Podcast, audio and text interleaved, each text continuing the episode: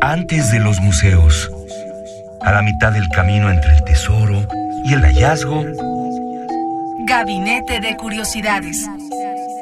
refugio de experimentación, memoria y diversidad sonora. Con las coleccionistas de sonidos Frida Rebontulet y Luisa Iglesias.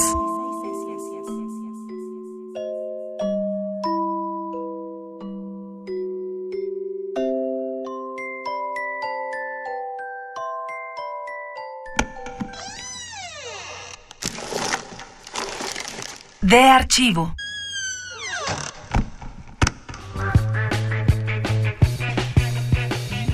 Bienvenidos a Gabinete de Curiosidades. Hoy hacemos un tributo a una de las bandas más importantes para el rock mexicano.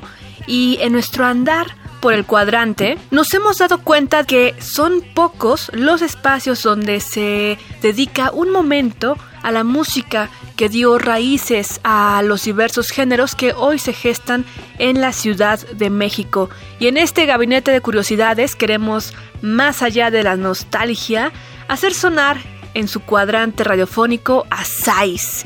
Yo soy Frida Rebontulet y hoy estaremos escuchando a esta banda que fue una de las primeras en el post-punk mexicano entre 1979 y 1985. Sus integrantes eran Illy Bleeding, que es Jaime Keller, Walter Schmidt, mejor conocido en esa banda como Dennis Sanborns y para la posteridad ya como Walter Smith, y Disgrace, que era Carlos Robledo. También estaba Dean Stylet, que es Alfonso Moctezuma. Así que iniciamos con una de las canciones favoritas de la gente de este disco homónimo de Sais, El Diablo en el Cuerpo.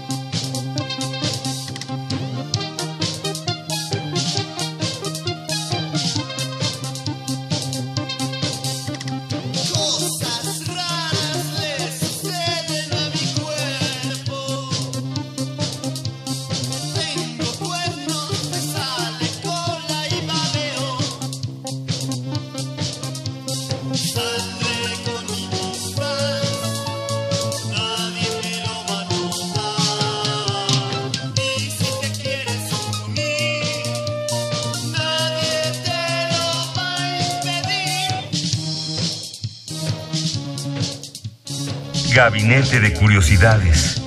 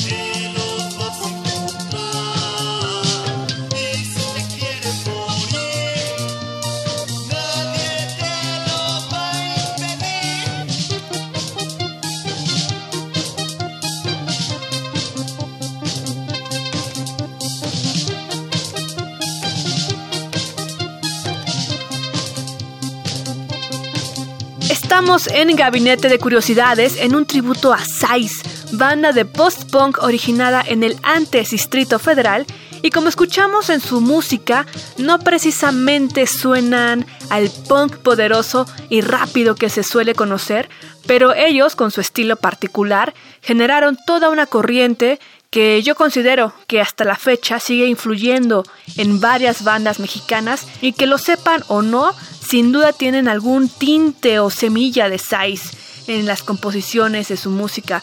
Por ejemplo, Porter, Quiero Club, los antes Six Million Dollar Weirdo o los mismos víctimas del Doctor Cerebro en algún momento de su carrera, Austin TV también e incluso a los mismos caifanes. Y en la estética de los Size en sus vestimentas, recordemos que eran algo eclécticos entre el look casual de pantalones de mezclilla con camisa de color pastel holgada, estilo David Bowie, quien por cierto también se codió con el vocalista de Size Illy Bleeding y por eso se trajo Illy esa moda aquí a México y en otros integrantes, por ejemplo de Walter, que usaban hasta los tirantes y cuero similares a los que utilizaban los de Judas Priest. Sin duda varias influencias que en su vestimenta y música también ocupaban, pero aquí en México causaron sensación y este nuevo género que se iba formando en México sobre el post-punk. Escuchemos otra joya de Size de este álbum que estamos escuchando en este día. Es homónimo de 1980. La canción se llama Tonight, en contraste a la que escuchamos hace unos minutitos.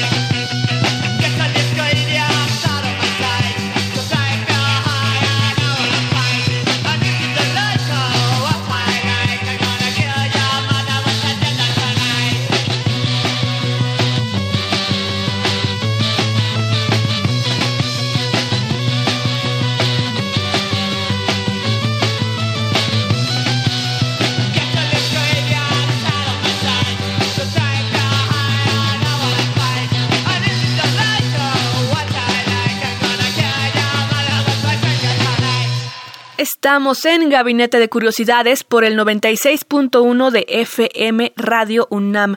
Recuerden que nos pueden seguir en Twitter en la cuenta arroba gabinete C-bajo y en la aplicación de Radio UNAM donde nos pueden escuchar totalmente en vivo, o sea, toda la programación de Radio UNAM en transmisión simultánea y en nuestro podcast bit.ly diagonal gabinetec bit.ly diagonal gabinete C. Y también estamos hablando de Size, que fue una de las primeras bandas mexicanas en usar y explorar la música electrónica concreta y la transformación con los sintetizadores. Ya para 1985, cuando se disolvió la banda, varios de sus integrantes conformaron a los legendarios Casino Shanghai y también estaban en gran amistad y en este círculo musical con otros talentosos de los sintetizadores, por ejemplo, con los del Escuadrón del Ritmo, con Alex Eisenring y Capitán Pijama, también a Síntoma, por ejemplo, que ya hablamos de ellos en Gabinete de Curiosidades, los invitamos a que chequen el podcast, entre otras bandas que estaban creando esta escena musical en la Ciudad de México. Escuchemos otra canción de Size, esta es Daily Matrix, y ya me dicen qué les parece. Arroba gabinete C-bajo en Twitter.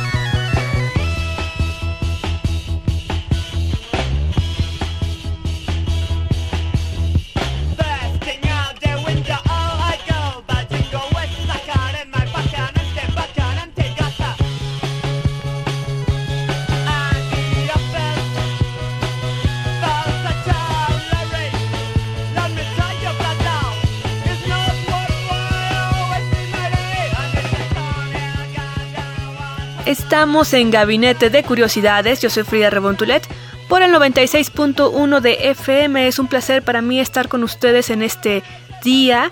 Si nos están escuchando en la transmisión original y si es el podcast, pues en el momento en que se encuentren o el uso horario en el que estén.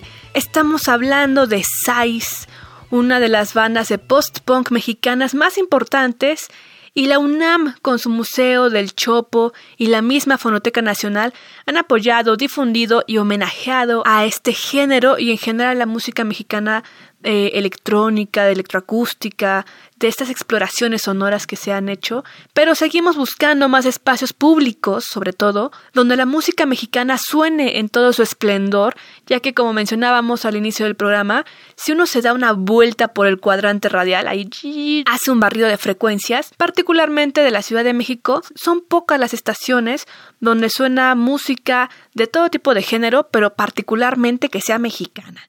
Y en cambio escuchamos muchas y tal vez en exceso sonoridades, bandas, grupos y demás que parecieran cereal empaquetado de importación que solo cambian de color, pero bueno, en gusto se rompen géneros y sí nos gustaría que sonara más música mexicana en nuestras estaciones de radio. Pero bueno, menos bla bla bla y más size. Ya es momento de despedirnos y con esta me voy por este momento de las frecuencias de Radio UNAM. La canción se llama La cabellera de Berenice. Se la dedicamos, por cierto, a nuestra querida compañera Berenice Camacho de Resistencia Modulada. Saludos a todas las Berenices, por cierto.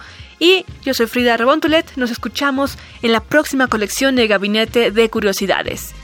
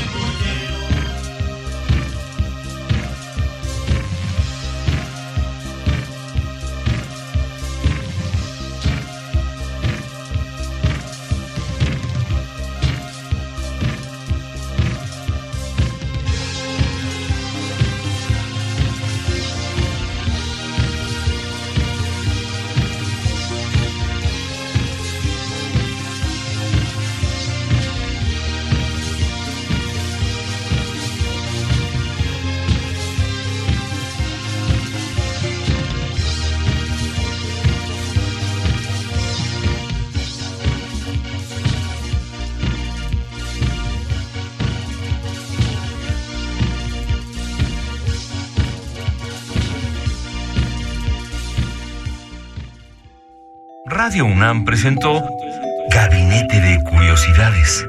Refugio de experimentación, memoria y diversidad sonora. Dispara tu curiosidad en la próxima emisión.